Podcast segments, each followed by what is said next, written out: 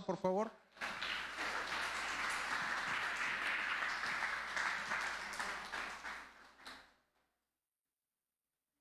Gracias. Dios es bueno, ¿verdad? Para gloria y honra. Cuando me dicen doctora me suena así raro. Dijera una amiga que tengo, ¿es doctora de doctora de las que curan o doctora, doctora de qué? No me gusta casi a mí los títulos, simplemente es como algo que, estudia y, ya, ¿no? Incluso en mis clases en la universidad donde voy, digo, ay, Anaí. siempre así, así me pusieron mis padres, entonces soy Anaí. Me encanta que me nombren así. Bien, hoy día de pastoral, vamos a ver un tema que lo tenemos como, está todo enredado, ¿no? Es un tema muy hermoso, sin embargo, está distorsionado. Dios lo formó y lo creó, pero sin embargo, por el lapso de la humanidad lo hemos distorsionado y conlleva la sexualidad. El tema de hoy es, no pasa nada. ¿Alguien ha dicho, no pasa nada? ¿Para qué usamos el no pasa nada? Para tranquilizarnos, para minorar algo, disminuir, darle menos importancia. ¿Para qué ustedes usan o a quién le dicen, no pasa nada? Tranquilo, incluso hasta le ponemos, no, no pasa nada. Pues, ¿qué creen? En la sexualidad pasa mucho. Y es muy común escuchar eso. Tranquila, tranquilo, no pasa nada. La sexualidad, como les comentaba, Dios la creó y la formó como algo hermoso, como un principio básico para ir y multiplicarnos. Sin ese principio no estaríamos aquí. Bueno, yo no estaría. Creo que nadie de nosotros estaríamos aquí. Lo hizo Dios para, obviamente, con un disfrute. Sin embargo, lo cambiamos.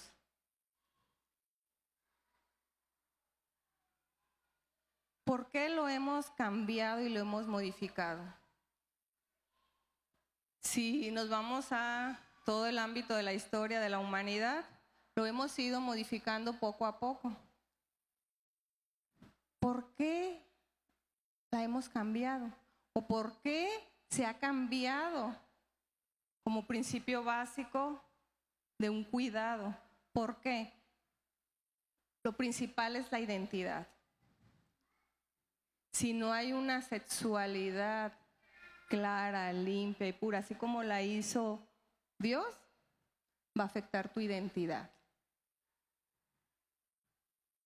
Y al afectar tu identidad, de hecho hay tantas personas que tienen dañada su identidad en este, en este aspecto, muchísimos. ¿Por qué? Simplemente cuando nacemos, ¿cómo nos dice el doctor? es niño o es niña. Y de ahí ya empiezan una serie de factores de identidad que te van marcando.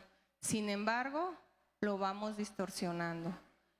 Obviamente, si no hay una identidad clara, estamos afectándonos a nosotros y quizás estamos causando raíces o mi identidad no fue clara a causa de una raíz que fue puesta. En Primera de Corintios 6:18 al final comenta por qué es la importancia de cuidarse. Porque los pecados sexuales, dice, van a ir directamente a mi cuerpo. Dice, los otros pecados pueden ser al exterior. Sin embargo, ese pecado es hacia tu cuerpo. ¿Y nosotros qué somos? Templo del Espíritu Santo. Y cuando no está o no habita el Espíritu Santo, ¿qué pasa?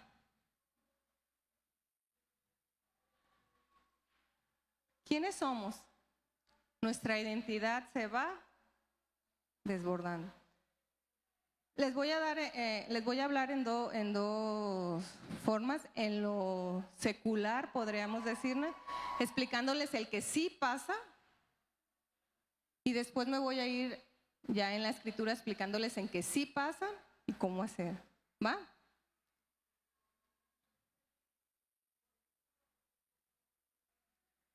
Hay un, quiero, nada más voy a poner ejemplo y, en el que sí pasa y de ahí me voy a desglosar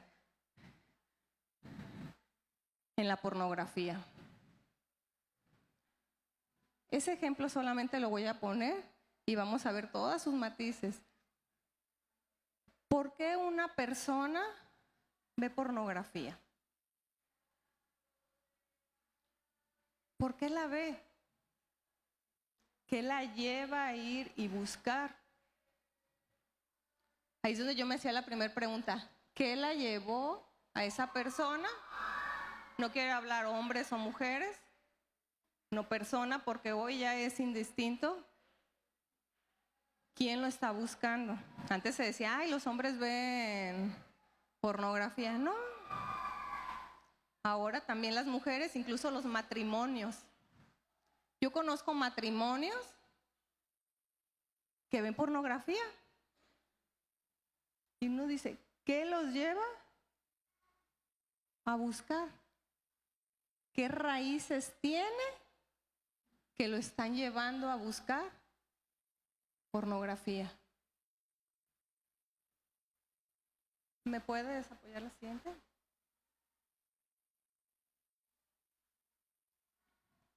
Pornografía les comentaba que es el tema central y de ahí tienen matrices. Solamente voy a poner el ejemplo de pornografía. Ustedes pueden ya agarrar varios, que tenemos muchísimos. ¿Qué es la pornografía? Es una mentira, es una ficción, es mentira. De hecho, hay muchos actores o actrices que se dedican a esto. Sin embargo, hay otra mayoría que no se dedica a esto y es grabada. Y así es compartido el video. No todos los videos pornos son actrices o son actores, pero sí una gran mayoría y son mentiras. Incluso muchos cuando graban tienen que drogarse por los efectos o las acciones que están haciendo que no son naturales. ¿A qué edad es la media en que empiezan a iniciar a ver pornografía? Tristemente es en los niños a la edad de siete años. Pregúntele a sus hijos si han visto pornografía o pregúntele si sus o saben de sus compañeros que han visto pornografía. Dicen, sí, normal. Imagínense la distorsión que llevan ya nuestros niños en algo que es ficticio, que no es conforme al plan de Dios. Codifica a la persona. ¿Qué quiere decir que codifica a la persona la pornografía? La vuelve un objeto. Simplemente es un objeto la persona. Hoy se fijan en, en muchas de las relaciones, nada más lo que quiero es tener sexo, quizás una noche y ya. Mi mentalidad me está diciendo que nada más es placer y me voy. Tú eres un objeto. No hay ese vínculo de amor. Por eso el porno mata, el amor no hay eso. Incluso se está viendo desde la psicología, la filosofía, la sociología, estos factores. ¿Por qué ya no está ese amor, esa relación? Eso ya le llaman un montón de formas. Amor líquido y un montón, no quiero darles cátedra de psicología, pero ya lo estamos cambiando. Incluso la filosofía dice, hey, ¿dónde está esa parte del amor del humano? No, ya se está perdiendo justamente por esa ficción. Ya no me interesa, ya no me interesa darte ese tiempo, ni obtener tu tiempo, sino a lo que va, dicen. El consumo de drogas está muy ligado, les decía, por las acciones que hacen que no son naturales para aguantar, ellos dicen. Hay una hipersexualidad de la sociedad. Si nuestros niños empiezan a ver pornografía, los papás también, porque hay unos papás muy orgullosos de que sus hijos vean pornografía, ¿hacia dónde vamos con esta sociedad? Somos una sociedad hipersexuada.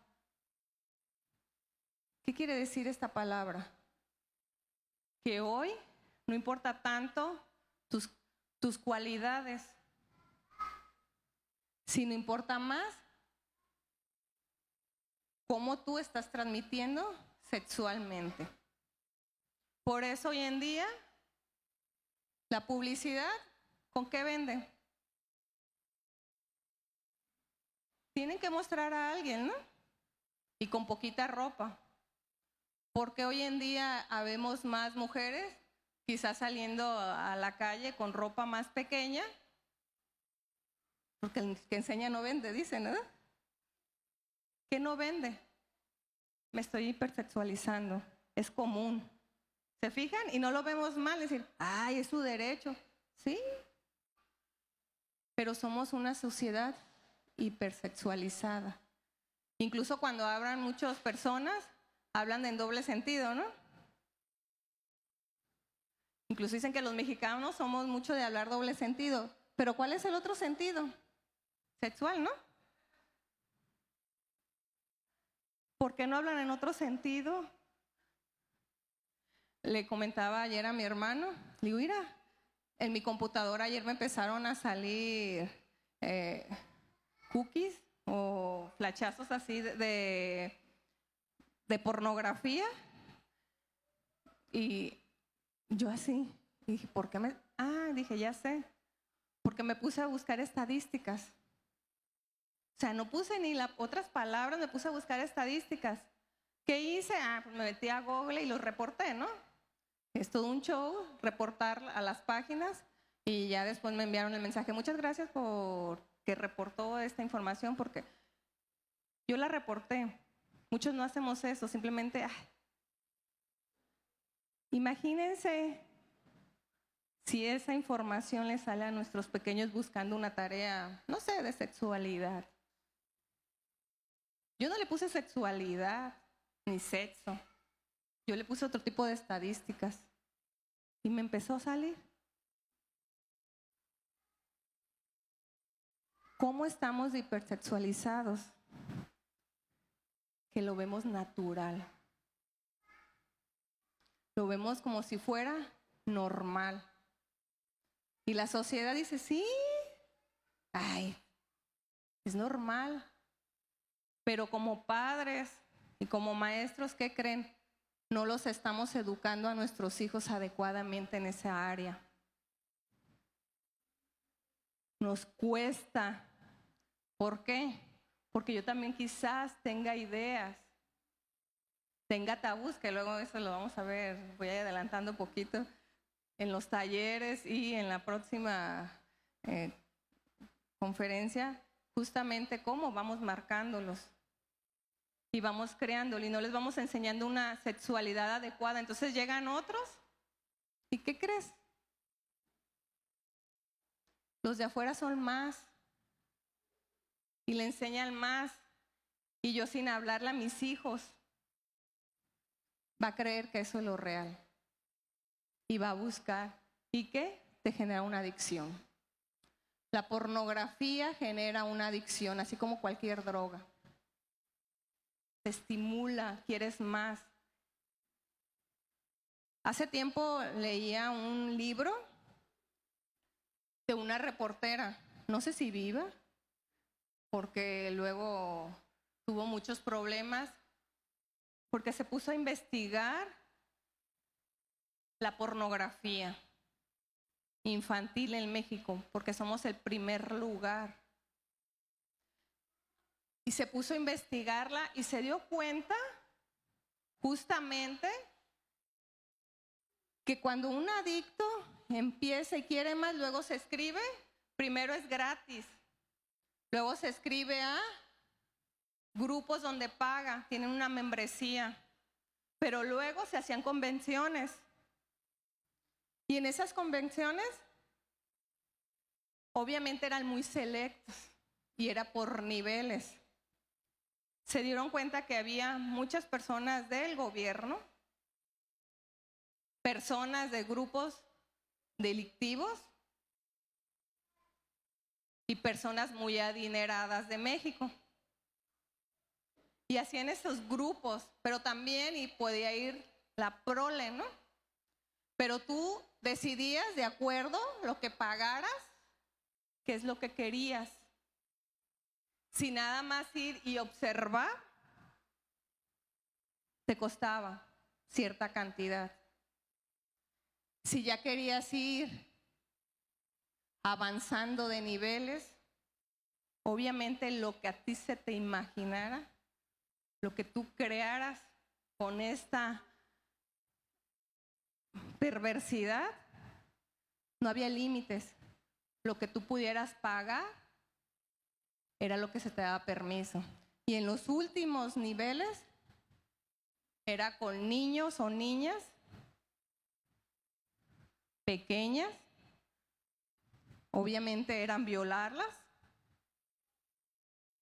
Ese costaba si la dejabas viva era cierto precio, pero si tú querías matarla, ahí destrozarla, era otro precio porque ya no iba a servir. Cuando yo leo esta información, yo me espanté. Y eso fue hace años. Me espanté del mundo que hay afuera, que a veces no vemos. Y es por pornografía. ¿Me puedes pasar la siguiente?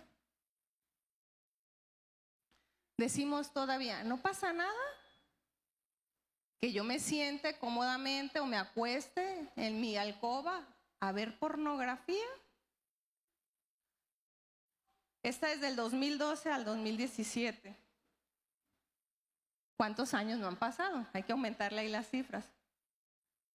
5.245 víctimas de trata de personas. ¿Y qué creen que las querían como para quitarle órganos nada más? Muchos creen eso que, ah, secuestraron y desaparecieron a una persona, niño o niña. Ah, es que le van a sacar los órganos. No. Quizás la van a violar, la van a grabar y el video luego va a andar rondando. Quizás esa mujer Igual. Pero hay niños y hay niñas, hay hombres y hay mujeres. Claro, está más alto en mujeres y tienen cierta edad, aquí no aparece. Y hay niñas, en las cifras más elevadas en el sexo femenino. Yo no lo estoy diciendo, ¿eh?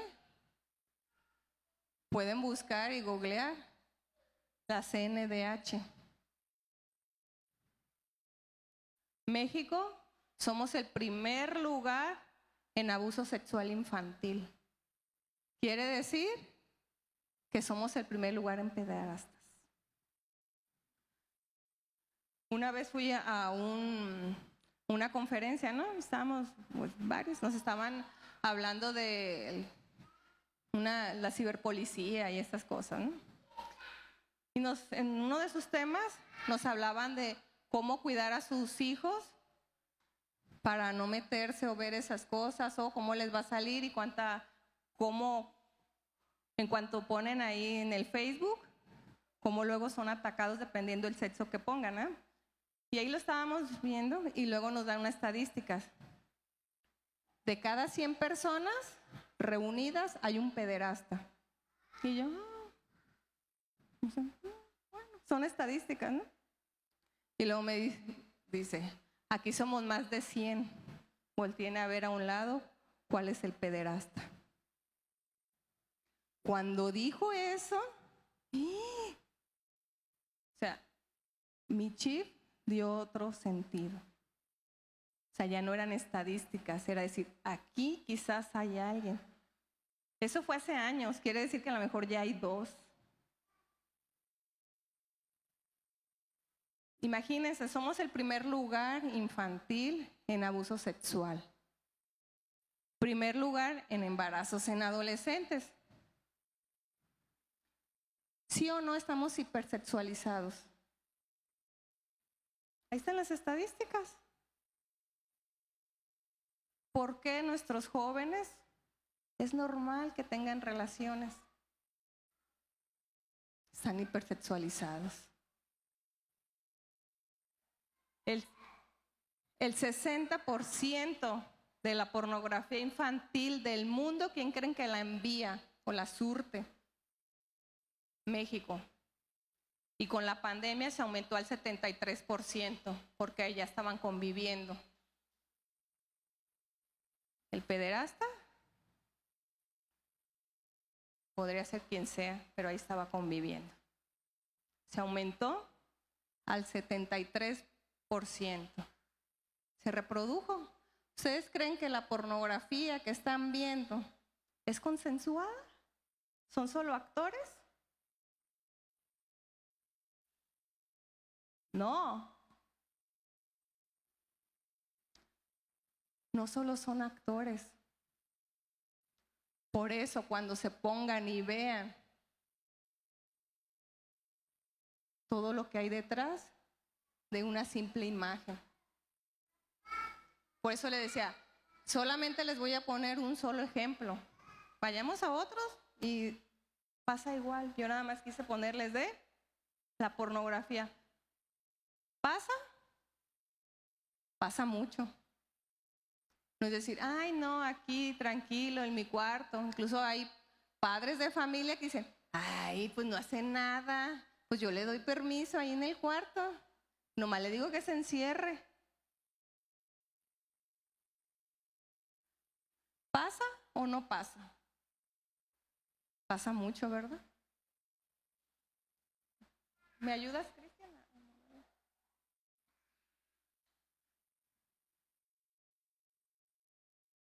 Eso era en cuanto a el contexto que vivimos, situados en México.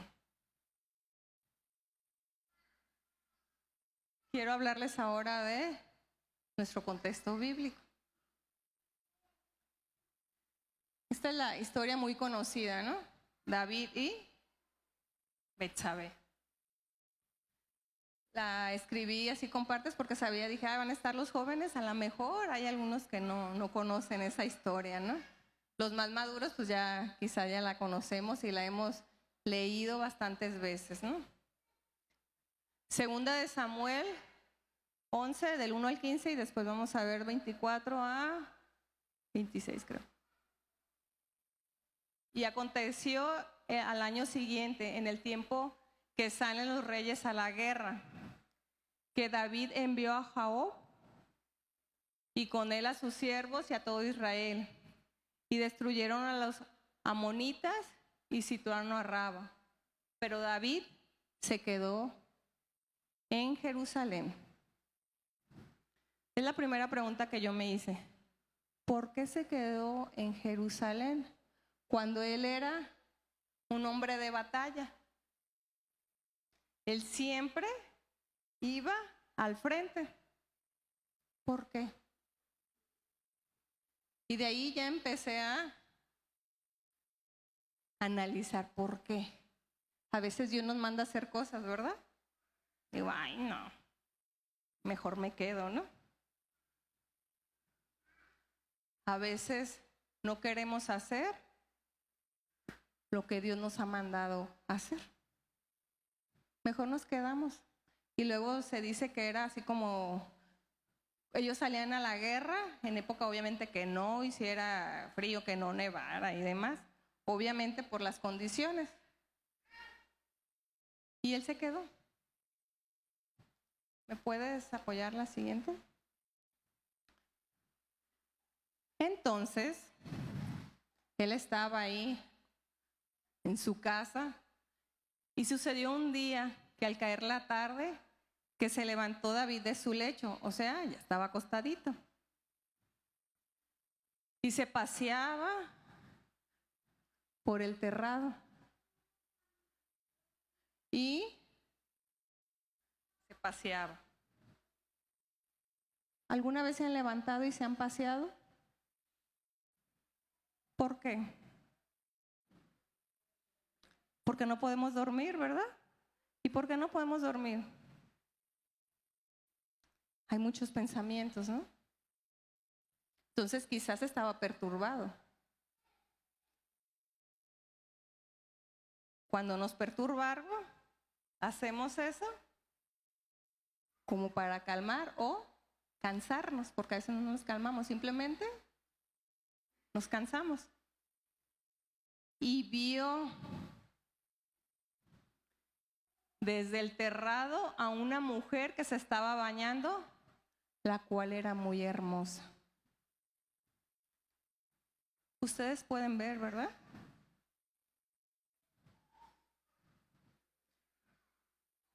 Yo veía que no era tanto el, el hecho de ver, sino hay veces que vemos deseando. A veces nada más miramos, ¿no? Así, eh, fulanita. Pero si algo nos cautiva, lo vemos. Le pongo atención. Imagínense cuánto le puso de atención para darse cuenta que era muy hermosa. Yo a veces paso aquí pues. Es más, no me acuerdo quizás qué traían de ropa o al ratito que salga no me voy a acordar qué ropa traían, ¿no? O sea, y lo miré, sí, mira a Mariel, ¿y cómo andaba vestida? Mm, la miré. Pero en cambio, si yo veo a alguien que me cautiva, no sé, que entre alguien que me cautive, me voy a acordar decir, ah, estaba así acá, y no sé, hasta cómo traía el cabellito. La vio. La vio. Cuando nosotros decimos, ay, es que me tienta, es que está bien hermosa o bien hermoso, bien chulo, decimos. ¿eh? ¿De quién es el problema? ¿De la persona que está hermosa, chula? El problema es de mi corazón, ¿verdad? Queridas, tenga yo para yo poder decir, ah, me atrapa o no me atrapa. ¿Qué pensamientos tengo yo? Porque es muy común decir, ay, no, esa persona es que se viste así, Estamos hipersexualizados y aparte yo tengo un buen de raíces. Hacen una combinación perfecta para que pase algo, ¿no?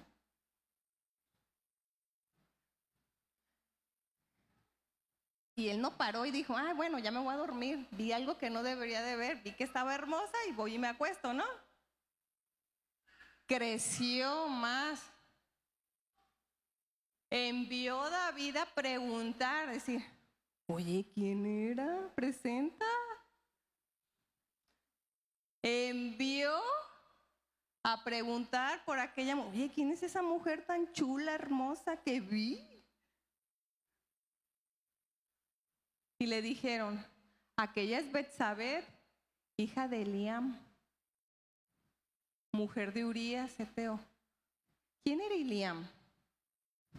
Era un hombre de guerra, dice que era un hombre valiente de David. Ajá. ¿Sí? Por lo tanto, se dice que Betsabe pues, era de clase. Por lo, y vivía ahí cerquita. No crean que, que vivía así como en la cantera, ¿no? Y decir, ah, yo me subo aquí y veo, ¿no? bueno, es que no es que sea, pero las casas están bajitas y puedo ver al otro lado, ¿no? Por eso, discúlpenme, por favor. Lo... Bueno, vamos a poner, no, mejor no. Allá en el libramiento, que estás así, allá arriba, y luego ves acá, en esas colonias que, que hicieron y se destruyó el cerro y luego cae el agua, ¿no? Así. Vivía en un, en un lugar, obviamente, rodeado, estaba rodeado, obviamente era el rey. ¿De quién cree que se iba a rodear? De los principales.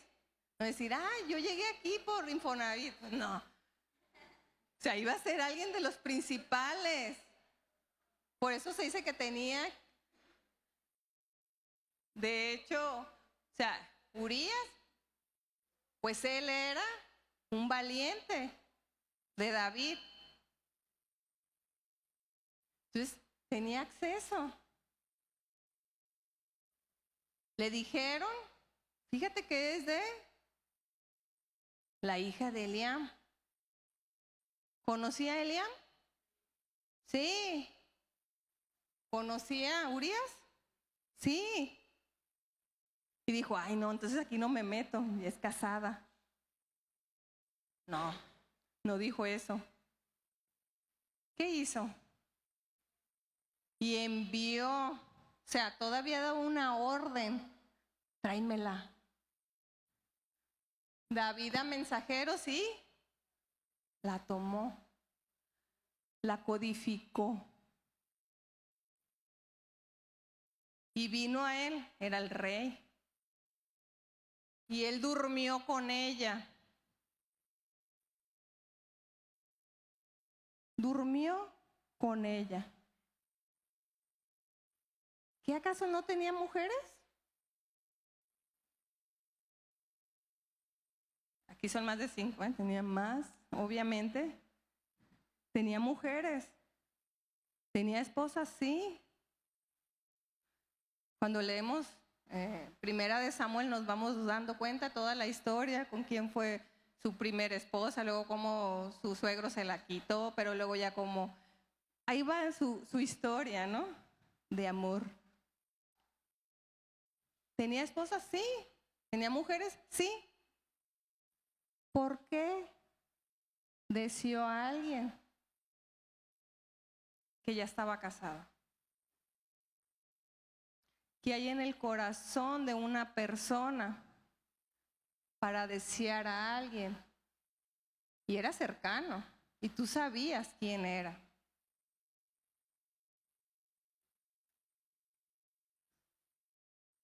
Y durmió con ella. Y luego ella se purificó de su inmundicia y se volvió a casa. Cuando obviamente durmió con ella, ella se embarazó. Ella quedó embarazada. Imagínense la historia cuando una persona era adúltera, allá se aplicaba la ley. ¿Qué pasaba? La mataban a él y a ella. Imagínense que esto hoy estuviera. ¿Cuántos fuéramos? ¿Los vivos o los muertos? Obviamente, a ella la podían matar porque fue adúltera. A él también. Y luego cuando dicen, salió embarazada. ¿Y qué creen? El marido no está ahí. El marido estaba en batalla. Estaba en batalla. Cuando Betsabet se entera, pues va y le envía el, el mensaje que estaba embarazada. Y él dijo, ay, te acobijo, te doy seguridad, quisieras que fueras mi esposa. No, él planeó más. ¿Cuántos cuando cometen un pecado planean cómo zafarse de? Como dicen, ay, ¿cómo le voy a hacer para que no se enteren? ¿O cómo le voy a hacer así? Le buscamos como el lado y andan planeando que no se vea el pecado. Ay, que no se entere el pastor. Pastor, entonces incluso nosotros decimos en el grupo, ¿no? Si alguien está haciendo algo como, te voy a grabar y se lo va a enviar al pastor. Es el tono que le, que le damos. ¿Por qué? Obviamente es una vacilada que nosotros hacemos, pero muchas veces hacemos el esconder, el tapar, el que me vean como algo pura y casta aquí. No queremos mostrar el pecado. Y pues así David dijo, ay, ¿qué voy a hacer? Tramó cómo tapar eso que había hecho. Entonces envió a decir a Job, envíame a Urías Eteo, o sea, el esposo de Betsabé, tráemelo. Y pues ya lo envió. Ah, cuando llegó, no le dijo, ay, fíjate que pequé con tu esposa. Dijo, ah, hola, ¿cómo estás? Fíjate que aquí no ha pasado nada. Todo sigue igual. El canario ya murió, pero todo sigue igual. Nada ha pasado. Dime, ¿cómo está de salud? Wow. Minimizó. Y pues se hablaron ahí de la salud.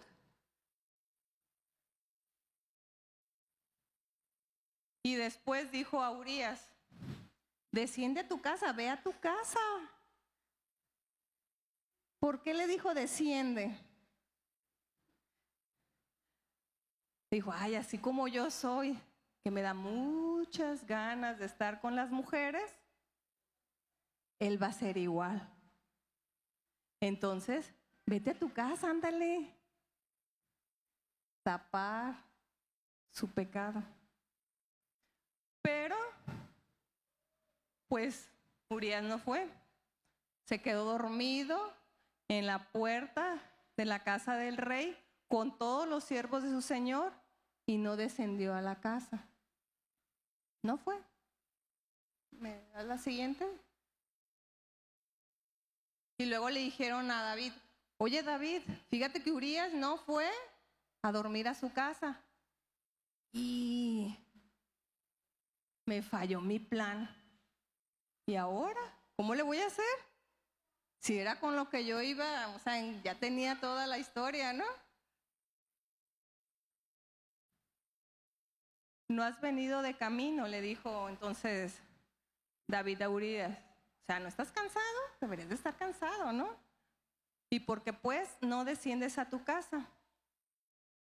Y Urias respondió a David, el arca e Israel están bajo tiendas. Estaban en batalla.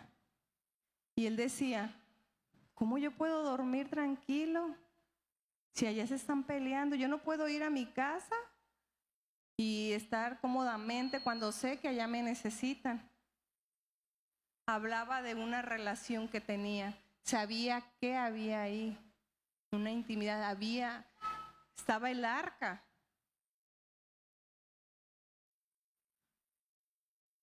Dice, y había yo de entrar a mi casa para comer y a beber y a dormir con mi mujer, cuando sé que están allá peleando. por vida tuya y por vida de mi alma, que yo no haré tal cosa.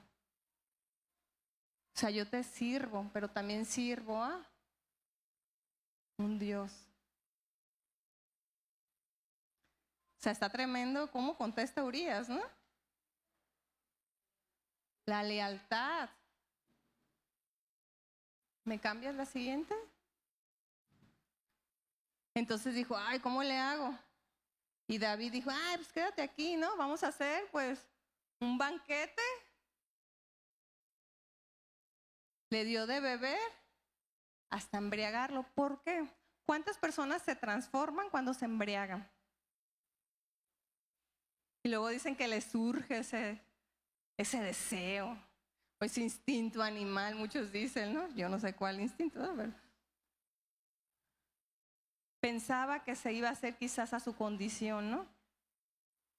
Cuando él se embriagaba.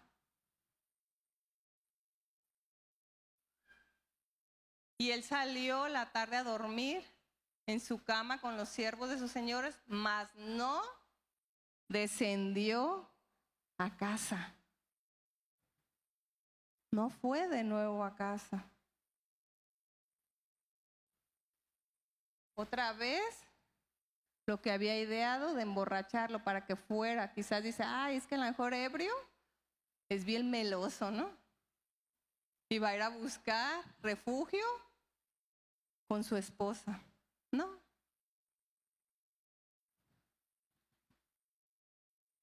Venida la mañana, entonces,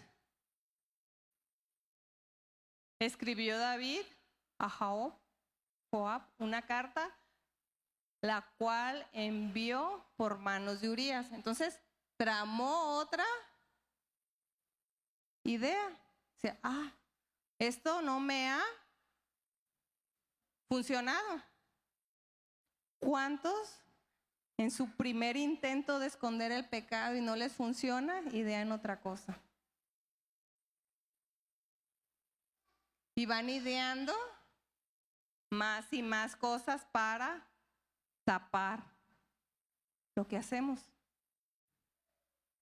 ¿Cuántas mentiras tapamos, encubrimos para que no se den cuenta? ¿Qué hacemos para cubrir.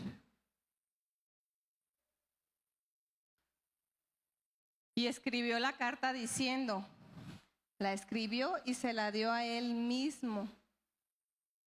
Imagínense, o sea, yo me imagino la escena y que, que a mí me vayan a enviar y, yo llevar todavía la carta, ¿no? ay, no.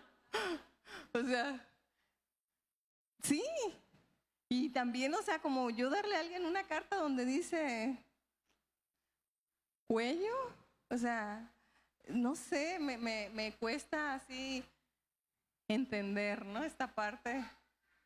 Y le decía, poner a Urias al frente en lo más recio de la batalla y luego que dice, y te quitas. O sea, pues para que si le toca, le toque y le toque. O sea, no es de que, ay, a ver si logra, no, te retiras para que sea herido y muera. Está tremendo, ¿verdad? Después narran todo una serie de, cómo se dio y lo que decía Joab, pero ya en, en la 24 dice, obviamente murió y es cuando un mensajero va y le dice a David lo que sucedió. Pero los flecheros tiraron contra tus siervos desde el muro y murieron algunos de los siervos del rey. Y murió también tu siervo Urías, Eteo. Y las palabras que contestó David. Y David dijo al, al mensajero, así dirás a Joab, no tengas pesar por esto. La espada consume, ora uno, ora otro. Ese ora uno, ora otro era un proverbio que se usaba como decir, como fuera similar a hoy que dijéramos, tranquilo, no pasa nada, hoy le tocó a él, quizás luego le toque a alguien más. O sea, no tengas pesar por esto.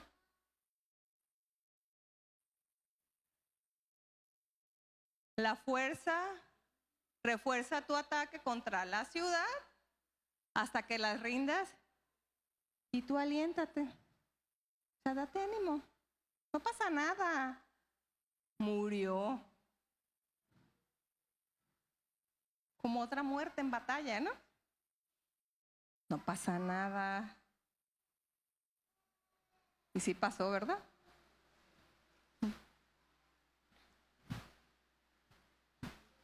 Oyendo la mujer de Urias que su marido Urias era muerto, hizo duelo por su marido y pasado luto envió David y la trajo a su casa.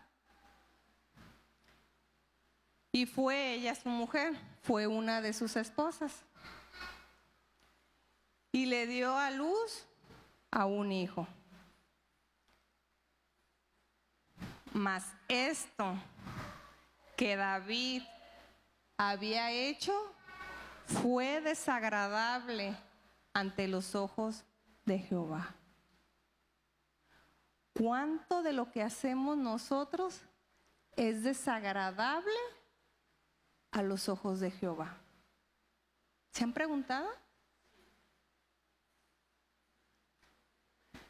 Si leemos Primera de Samuel, nos vamos a dar cuenta que era alguien que había elegido Dios por su corazón que tenía.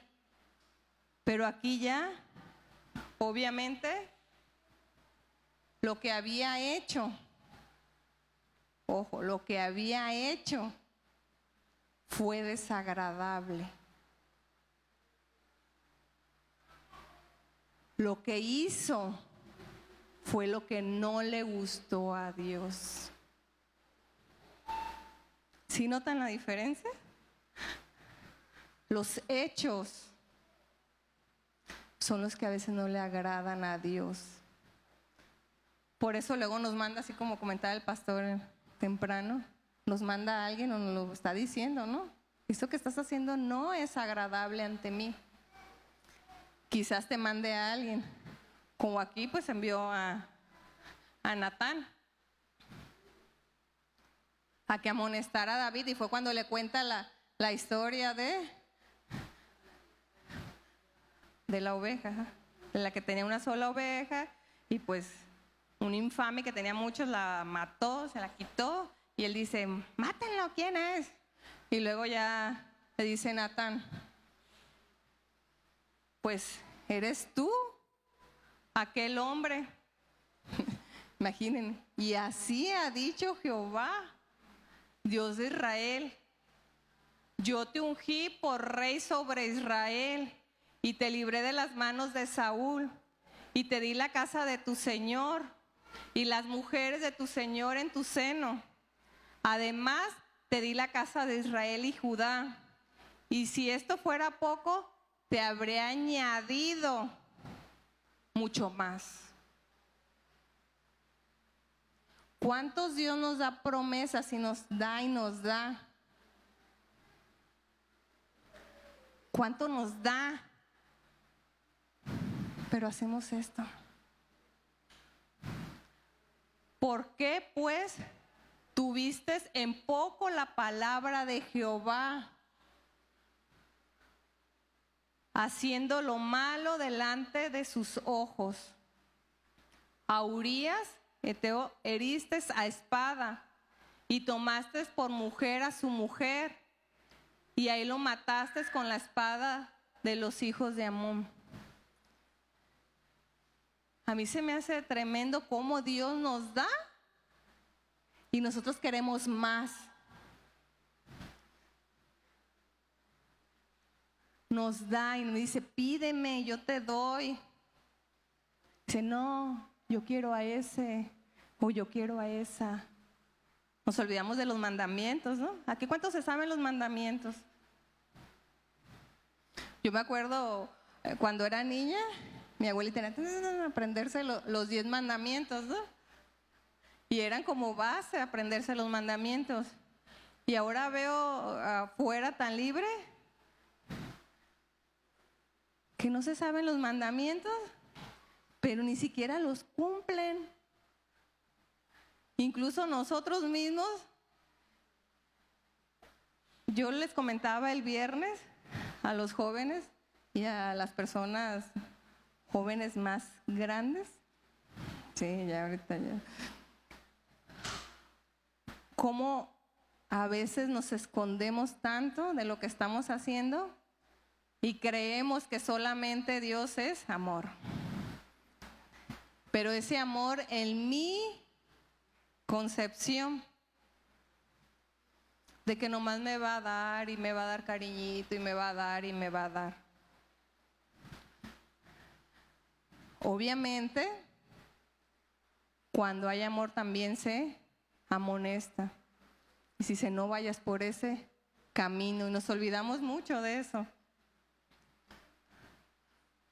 ¿Y qué le dice Dios? Por lo cual ahora no se apartará jamás de tu casa la espada.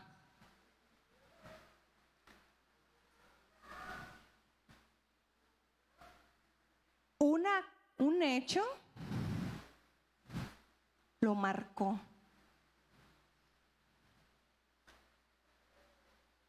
Por eso lo que hacemos y lo, seguimos, lo seguimos haciendo, ¿cuántas veces Dios dice, hey, iba a suceder esto? Hasta aquí, mi hijo, porque hay consecuencias. Imagínense, él tenía todo y ahora jamás se iba a apartar de su casa la espada. ¿Qué vino? La muerte de un bebé. ¿Qué más vino? La violación de su hija, la muerte de su hijo, rebeliones de su propio hijo y una conducta también parecida, pero multiplicada a la acción que él estaba haciendo. Fueron obviamente consecuencias de nuestras acciones que hacemos. ¿Cuántas son? Consecuencias. ¿Estamos viviendo el caso una consecuencia de algo que hicimos? Nuestros hijos ¿Vivirán alguna consecuencia? De hecho, estaba leyendo un libro y tenía una frase que muchos se preocuparon por los hijos de las personas que habían muerto en el 11 de septiembre, dijeron. Y la frase era, ahora estos niños van a dormir sin padre. Pero luego hacían la reflexión, ¿y cuántos niños día a día duermen sin padre por el adulterio? ¿Eso quién se lo pregunta? ¿Cuántos niños no duermen con padres por el adulterio? Muy pocos, ¿verdad? por cuanto me menospreciaste y tomaste la mujer de Urias Eteo para que fuese tu mujer. Así ha dicho Jehová, he aquí yo haré levantar el mal sobre ti, de, ti, de tu misma casa, y tomaré tus mujeres delante de tus ojos y las daré a tu prójimo, el cual yacerá con tus mujeres a la vista del sol. Porque tú lo hiciste en secreto. ¿Cómo pecamos? En secreto, ¿verdad? y queremos esconderlo. Mas yo haré esto delante de todo Israel y en pleno sol, que se dé cuenta a todos. ¿Qué nos está diciendo ahí Dios? Que todos podemos pecar en secreto. ¿Y qué creen? Va a salir. Y en pleno sol. Y yo así, ay Dios. Estas fueron algunas de las consecuencias que les comentaba cuando le dijo, no se va a apartar jamás de tu casa la espada. Y Jehová hirió al niño que la mujer de Urias había dado a David y enfermó gravemente. Absalón, hijo de David, tenía una hermana hermosa que se llamaba Tamar. Se enamoró de ella Amón la forzó y se acostó con ella. Absalón aborrecía a Amón porque había forzado a Tamar su hermana, el cual lo mató por tomar a su hermana. Absalón se subleva contra David. Y ahí podemos seguir la historia de él. ¿Qué son estas? ¿Consecuencias? Un pecado trae consecuencias. Y cuando yo digo, no pasa nada con este pecado, ¿qué creen? Pasa bastante y no me trae una consecuencia. Me trae bastantes. Por eso le digo lo delicado del aspecto sexual. Porque ahí está toda mi identidad y pasa grande. Pero lo hermoso fue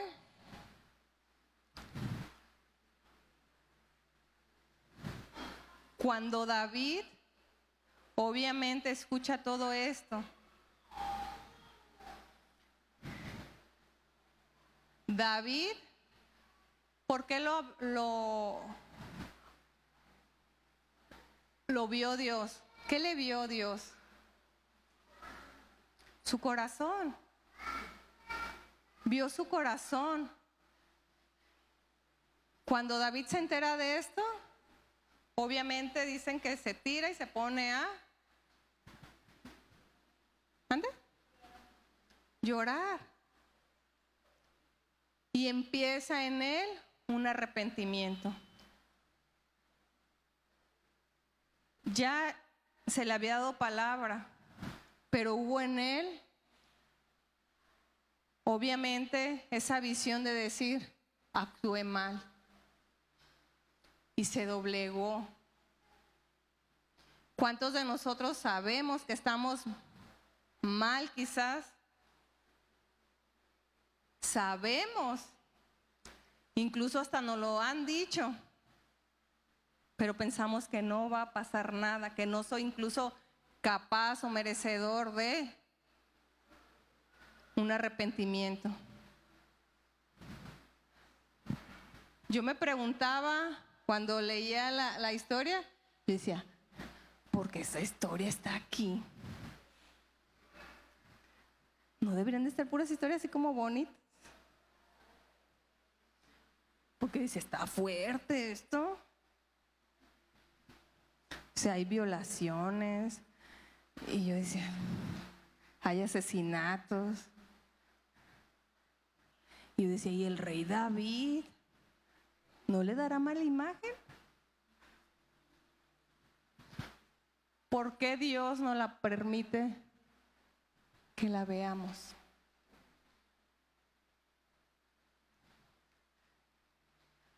¿Por qué Dios nos permite que veamos que hay cosas que pasan, que pasaron, justamente por esto. Porque Él nos da la capacidad como hijos de arrepentirnos. Incluso se dice que Él, obviamente, a partir de esto, empezó a cambiar y Varios salmos son de él. donde nos muestran su sentir y su arrepentimiento y cómo Dios lo perdona. En el Salmo 51, luego ya en su casa lo pueden leer tranquilamente, está hermoso. Habla de, de ese David,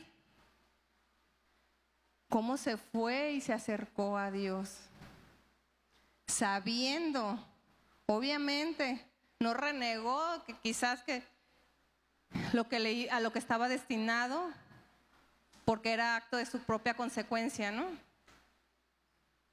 Pequé sexualmente, maté también, deseé, pero aquí estoy. Aquí estoy. Incluso él decía, ahorita se lo duele, ponme de ejemplo para yo irles a decir y contar mi historia para que no lo hagan, porque hay consecuencias. Lo que haces en secreto va a salir a la luz. Y quizás Dios te retire su espíritu. Que eso era lo que él pedía, que no se le retirara. ¿A cuántos les han retirado el espíritu? ¿A cuántos viven amargamente por lo que ya hicieron, pero aún no llegan en este aspecto? Porque no lo saben. Por eso ahí está la historia de David, para verla y decir, ay, es trágica, sí. Pero Dios no ve eso. Si se fijan, vio el hecho, pero dijo, es David. Es David, el cual su corazón yo vi primero. En el Salmo 51 nos dice, ten piedad de mí, oh Dios, conforme a tu misericordia, conforme a la multitud de tus piedades, borra mis rebeliones. Lávame más y más de mi maldad y límpiame de mi pecado, porque yo reconozco mis rebeliones. Él sabía cuál era su área más sensible. Él ya reconocía, ahí ya le reconoció. Y mi pecado está siempre delante de mí. Por eso la importancia de decir, este es mi pecado, porque ese ya no va a llegar a mí, sino ya lo estoy mostrando, va delante de mí. Yo, Anaí, soy pecadora. ¿A cuánto les gusta decir que son pecadores?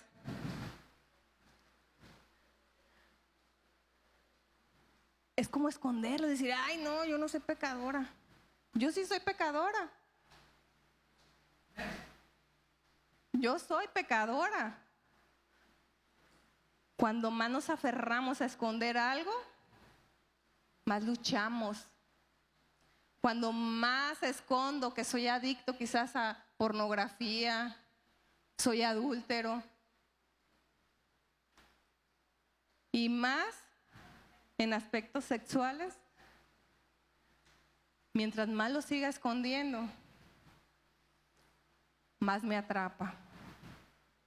Hasta que llegue Dios y quizás lo saque delante para que todo mundo lo vea.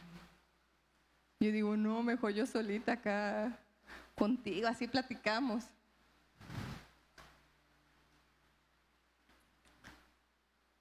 He aquí, tú amas la verdad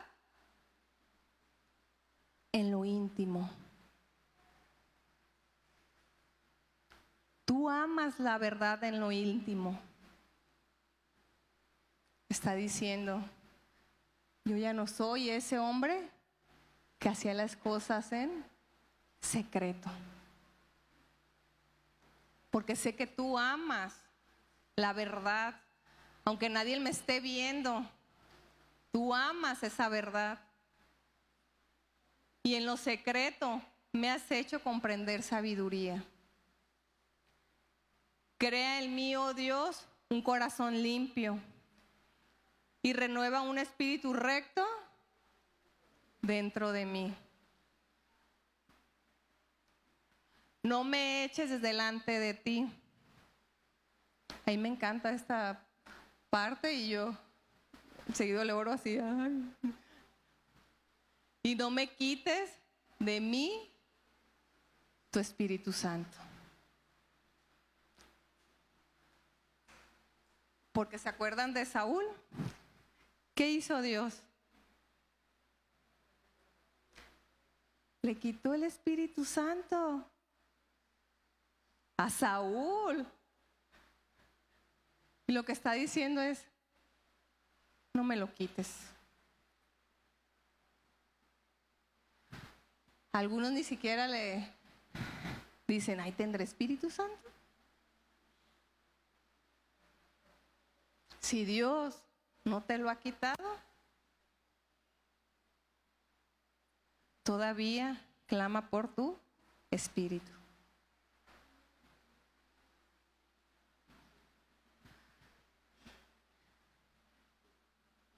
Y luego dice, vuélveme el gozo de tu salvación. Él sabía lo que había hecho, pero dice, vuélveme el gozo. No decir, ay, ¿saben qué hacemos? Yo estaba meditando hace días. ¿Por qué, por ejemplo, en las iglesias casi no veo a personas homosexuales o lesbianas o con alguna condición que es más visto su pecado, porque quizás mi pecado es más oscuro y más secreto, ¿no?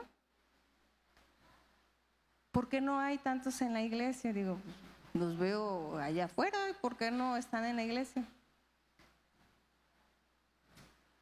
Porque yo, me, yo veía cómo, cómo a veces me porto como, como cuando Marta sale y, lo que hace, lo, ¿sí recuerdan e, esa, cuando sale y la cachan? ¿Y qué hacen? ¿Juntan piedras? Y están a punto de tirar y ¿quién llega? Jesús, ¿ah? Y luego le dice, ¿sí se la saben? El que esté libre de pecado, que tire la primera piedra. Yo a veces agarro la piedra, ¡eh, pecador! Ay, esa es prostituta. Ay, esa es lesbiana. Porque su secreto salió a la luz, así como Marta.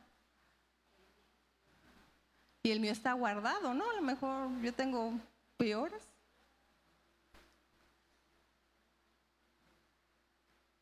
Ahí me enseñaba Jesús cómo se comportó Jesús.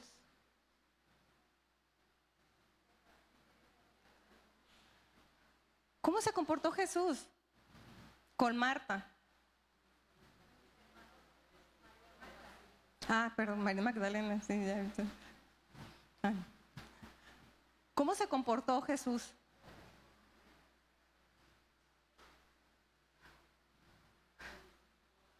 Con misericordia. En ocasiones nos comportamos todo lo contrario, ¿no? Apedreando.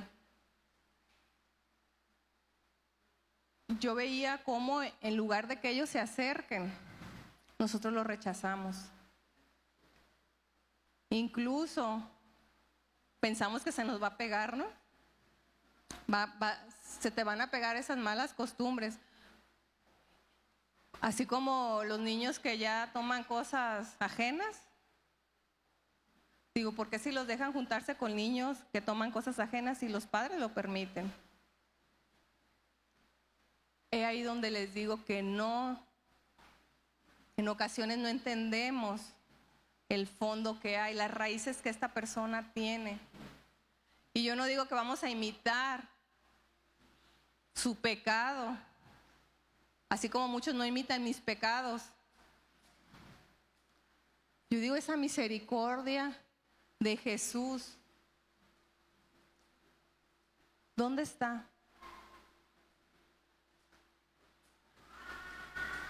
En ocasiones apedreamos y nos decimos cristianos, sin mostrarles realmente cómo yo voy a traer a ellos a que vean que están mal. ¿Cómo los voy a traer? Por eso digo, ¿cuántos aquí hay que, que pueden redimir su corazón y que, ¿cómo voy a poder decirles, ese es un pecado sin que ellos se sientan? No, porque primero aviento la piedra, no le doy esa oportunidad. De hecho, hay un tiempo, cuando recién se usaba el Facebook, yo hacía, ay, yo decía, es mi Facebook. Yo puedo hacer, de hecho, hasta otra fecha tengo y cosas de esas, ¿no? Y un tiempo tenía como muchas personas que, tenían esta condición, que me, me, enviaban mensajes de amistad y yo decía, ay no, yo no tengo amigos de esas condiciones, ¿no? Y así. Después dije, ¿por qué no tengo amigos? Tengo amigos borrachos, tampoco van a entrar al reino de Dios. Tengo amigos borrachos. Porque esos amigos sí los acepté. Y yo les hablo y así me acerco, mira, o sea, de otra forma. porque a ellos no? Porque nuestra condición sexual a veces no la tenemos clara en qué es mi identidad. Por eso les decía que hay tantas formas que nos han metido que no sabemos cuál es la perfecta que Dios hizo. Obviamente esa no es la perfecta, la que ellos hacen, pero muchas de mis actitudes tampoco son las perfectas. Y mi identidad también está dañada en muchos aspectos. Y mi identidad la sigo dañando con mis hijos también en muchos aspectos. Pero a veces nada más nos quedamos con ciertas ideas. Creo que podemos ser más misericordiosos. Podemos ser una persona también que confiese sus pecados.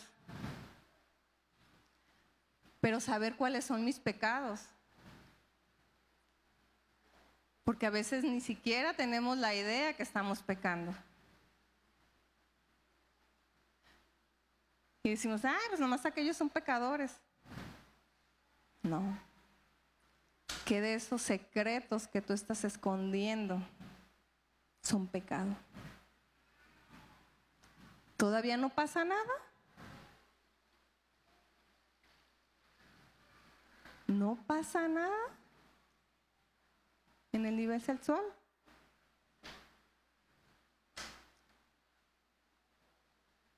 Entonces enseñaré a los transgresores tu camino, porque él ya había pasado, ¿no? Él ya sabía. Y los pecadores se convertirán a ti. Él ya era un ejemplo. Líbrame de homicidios. ¿Qué había hecho él? Había matado líbrame, oh Dios, de mi salvación. ¿Qué dice? Esto está hermoso. Cantará mi lengua tu justicia, Él es justo. Él es justo. Señor, abre mis labios y publicará mi boca tu alabanza. Esto último publicará tu alabanza, tu gozo. Muchos pecamos y nos quedamos y toda la vida, ¿no? Él dice, sí, pequé. Día a día lo veo que está aquí delante de mí para ya no volverlo a hacer. Pero eso, obviamente, lo impulsaba a tener un gozo. Dame ese gozo para yo obviamente alabarte.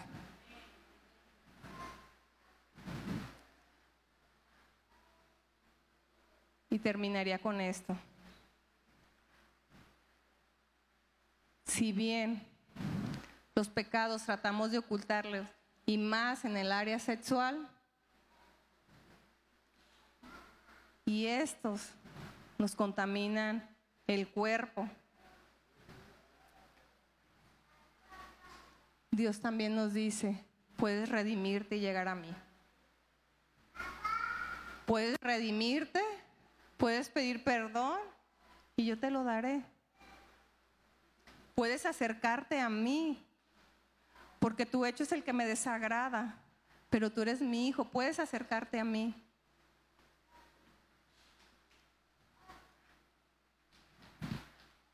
Sí te pediría que cerraras tus ojos para concluir.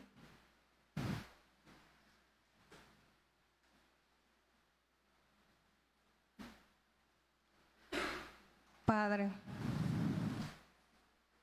sé que tú eres bueno. Y como David queremos esconder nuestros pecados. Queremos taparlos y ocultarlos. Tú eres el único que los muestra. Te pido, Señor, que a cada uno le reveles, pero lo lleves con esa dulzura y le muestres qué tiene que cambiar para que se acerque a ti, Padre y sobre todo que sienta tu espíritu. Que sienta que ahí está, Señor,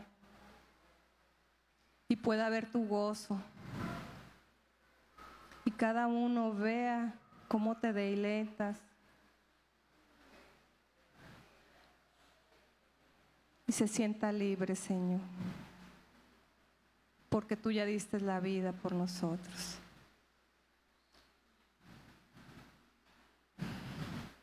Amén. Muchas veces en esta cuestión de, del área sexual, la excusa que solemos usar mucho y los temores que tenemos es, y le decimos al joven, ¿por qué no, por qué no le cuentas a tu papá? Ay, no, es que no quiero hacerlo sentir mal. ¿Cómo vas a ver eso de mí? O ¿por qué no le cuentas a tu esposa que le estás engañando? Ay, no, es que la quiero mucho y no le quiero hacer un daño. Y tú dices, bueno, pues el daño ya se lo estás haciendo, ¿no? O sea, ya, ya el, problema ya lo, ya lo tienes, ya lo único que vas a hacer es tratar de solucionarlo. Y mientras esto se mantenga, se mantenga eh, sin salir, el daño se está haciendo y se está haciendo cada vez más grande. No es lo mismo que le digas a, tu esposa, cometí un error, te engañé una vez, tengo 15 años engañándote, ¿no? O sea, a final de cuentas el daño se está logrando, el daño se está haciendo. Cuando nos convertimos adictos en algo, eh, la cuestión sexual tiene que ver mucho con la química, con la química cerebral. O sea, tú puedes criticar a alguien porque es adicto a una sustancia, pues cuando tú ves pornografía eres adicto a una sustancia, cuando tú eres adicto en el área sexual eres adicto mm, a la sensación que te genera lo que está pasando. Y como dice Anaí, no pasa nada. Bueno, me cuido. Ahorita la, la, cuestión es me cuido, ¿verdad? Me cuido, me meto con quien sea, nomás me cuido y no hay problema. A ver, eh, por favor, ayúdenme con los niños todavía. Denme unos minutitos porque no hay cosas que no quiero que escuchen. Ayúdenme, por favor. Cinco minutitos nomás. Entonces, Luego, yo he escuchado también eh, gente que dice, ay, es que no supe cómo quedé embarazada. ¿Ah? No, sí sabes cómo quedas. No, es que me estaba cuidando. Pues que la única forma en la que no puedes salir embarazada es en la abstinencia. Cualquier método tiene un margen de error. ¿De dónde vienen las enfermedades en el área sexual? De la promiscuidad. De la promiscuidad. O sea, no, no hay otra forma. Si, si siguiéramos el orden que Dios ha dejado, por favor, deténganme los niños, por favor. Ahorita, cinco minutos, que nos esperen, por favor, poquito.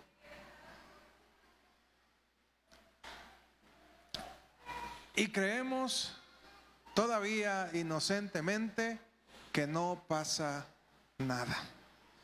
Y, y no quiero que esta palabra que se ha estado hablando, yo creo que ya han sido varias advertencias de parte de Dios en este tema. No quisiera de verdad que tuviéramos que seguir tocando este tema sin que haya áreas en nuestro corazón que nosotros sabemos que están incorrectas, que podamos hablarlas.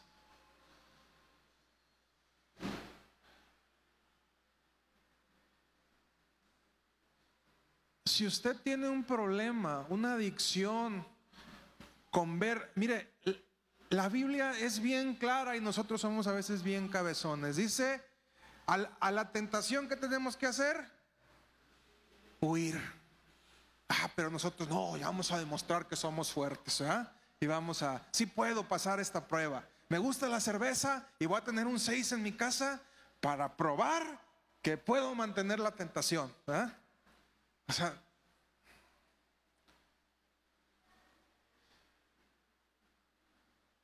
yo sé, yo soy fuerte y, y, voy a mantenerme así, pero voy a invitar a mi novio a la casa.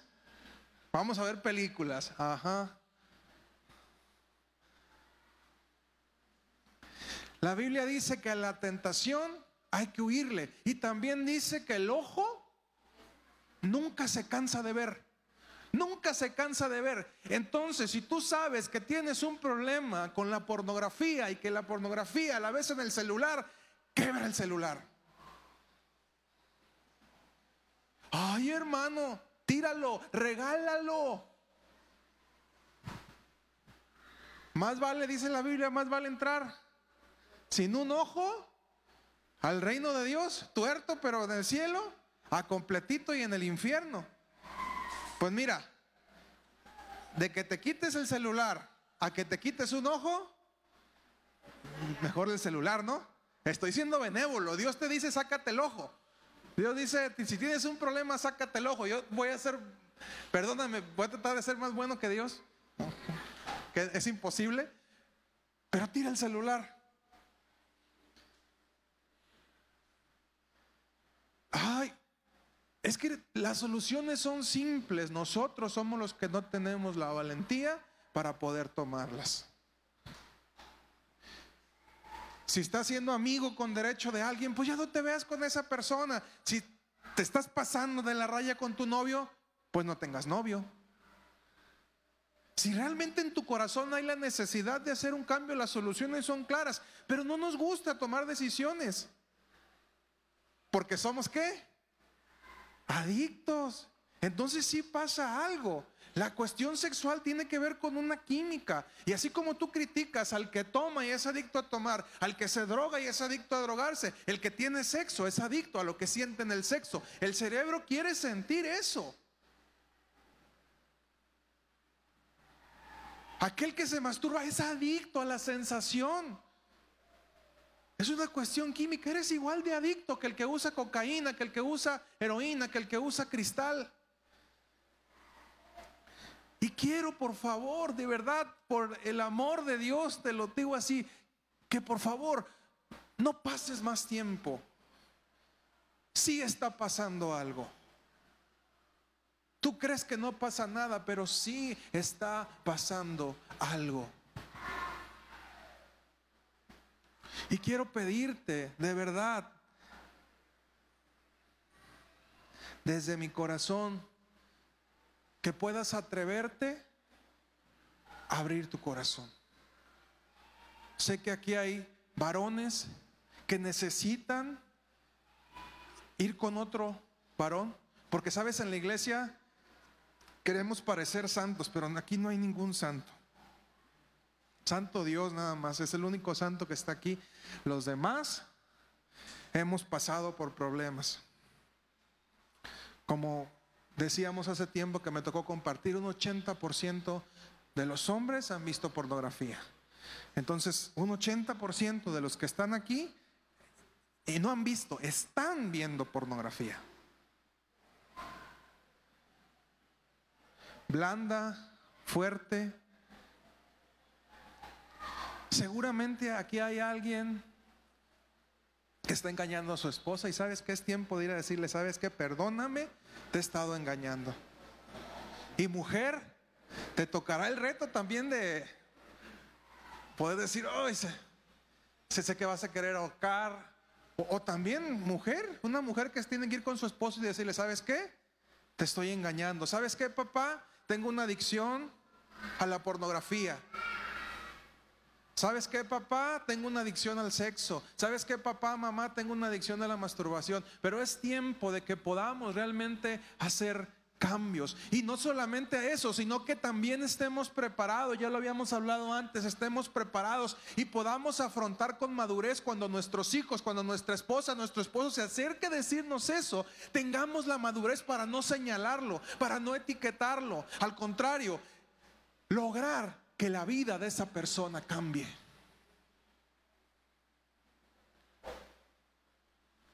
Pero de verdad, te lo pido, papá, mamá, si tu hijo tiene temor, porque luego decimos, ay, es que no quiero hacer daño, no es cierto, nosotros no queremos ser exhibidos. Porque esa es la verdad, no queremos exhibirnos, poco nos preocupa el daño que le hagamos al otro, porque esposo, si te preocupara el daño que le haces a tu esposa, no la engañabas. Entonces no escondamos cosas que no son realmente. Le hacemos más daño a la gente cuando hacemos cosas a las espaldas. Así es de que creo que es necesario que como iglesia podamos levantarnos, porque sabes, no vamos a estar preparados para tratar a la gente de afuera cuando nosotros mismos no somos capaces de ser sinceros. Y como decía mi esposa hace tiempo, nos la pasamos jugando a la iglesita. Ah, aquí venimos y alabaré, alabaré, alabaré, pero nomás salimos y tenemos una mente perversa porque hemos dejado entrar muchas cosas aquí y que han bajado acá.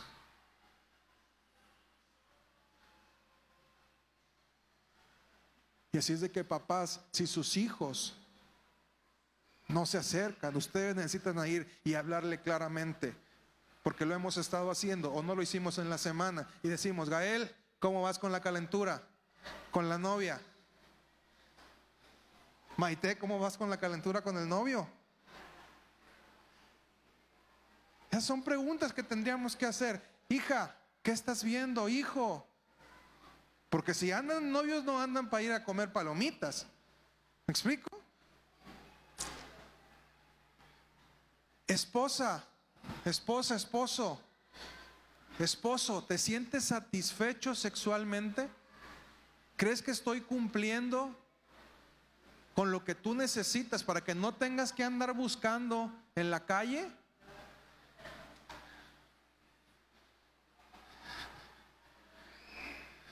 Ay, me engañó. ¿Y cuántas veces dormía con su esposo? Una vez cada dos meses y bien le iba.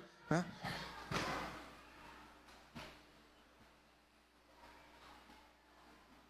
Iglesia, necesitamos comenzar a hacer un cambio. Porque la sexualidad, al modo de Dios, también dice que nunca se nieguen esposo y esposa, a menos en un periodo de mutuo consentimiento. ¿Por qué? Porque Dios sabe cuáles son nuestras flaquezas, cuáles son nuestras necesidades. Así es de que ya llegaron los niños, por favor, no dejes pasar más, papá acércate con tu hijo y dile francamente con esa pregunta, mi hijo, ¿qué está viendo? ¿Tiene usted un problema con lo que ve? Hay que aprender a hablar las cosas como son. Ay, es que pone una semillita y el otro pone otra semillita y sus hijos ya no están acostumbrados a esas cosas. Comience a levantarse, porque la forma de levantarse por su casa no es nada más orar, es levantarse y actuar y tomar la autoridad que tenemos como papás, como esposos, como esposas en nuestros hogares. Amén. Amén. Entonces sí pasa algo si está pasando algo en nuestros hogares y no estamos haciendo nada, iglesia. Dios nos quiere llevar a atender, porque allá afuera hay mucha necesidad, pero si ni siquiera adentro tenemos la capacidad de ser sinceros, ¿qué vamos a andar haciendo causando vergüenzas? Nos contaba precisamente eh, Félix, su hermano, que iban a compartir un centro de rehabilitación y había, había una persona con un espíritu de adivinación. Entonces cuando llegaba y se paraba a compartir la persona, el espíritu se manifestaba y le decía, ¿y tú qué vienes a decirme? Si tú estás engañando a tu esposa, si tú tienes problemas de esto, si tú tienes problemas de aquello. Y como decía Anaí, las cosas Tarde o temprano salen a la luz y llegamos y somos avergonzados. ¿Por qué? Porque no aprendimos a tener nuestra vida a cuentas. Así es de que iglesia, ponte a cuentas, aprende a abrir tu corazón, aprende a sacar la basura porque sí está pasando algo. Di conmigo, sí pasa. No te escucho. Más fuerte. Sí pasa. Un aplauso a Anaí, por favor. Gracias. Gracias, gracias por la palabra de hoy. Gracias.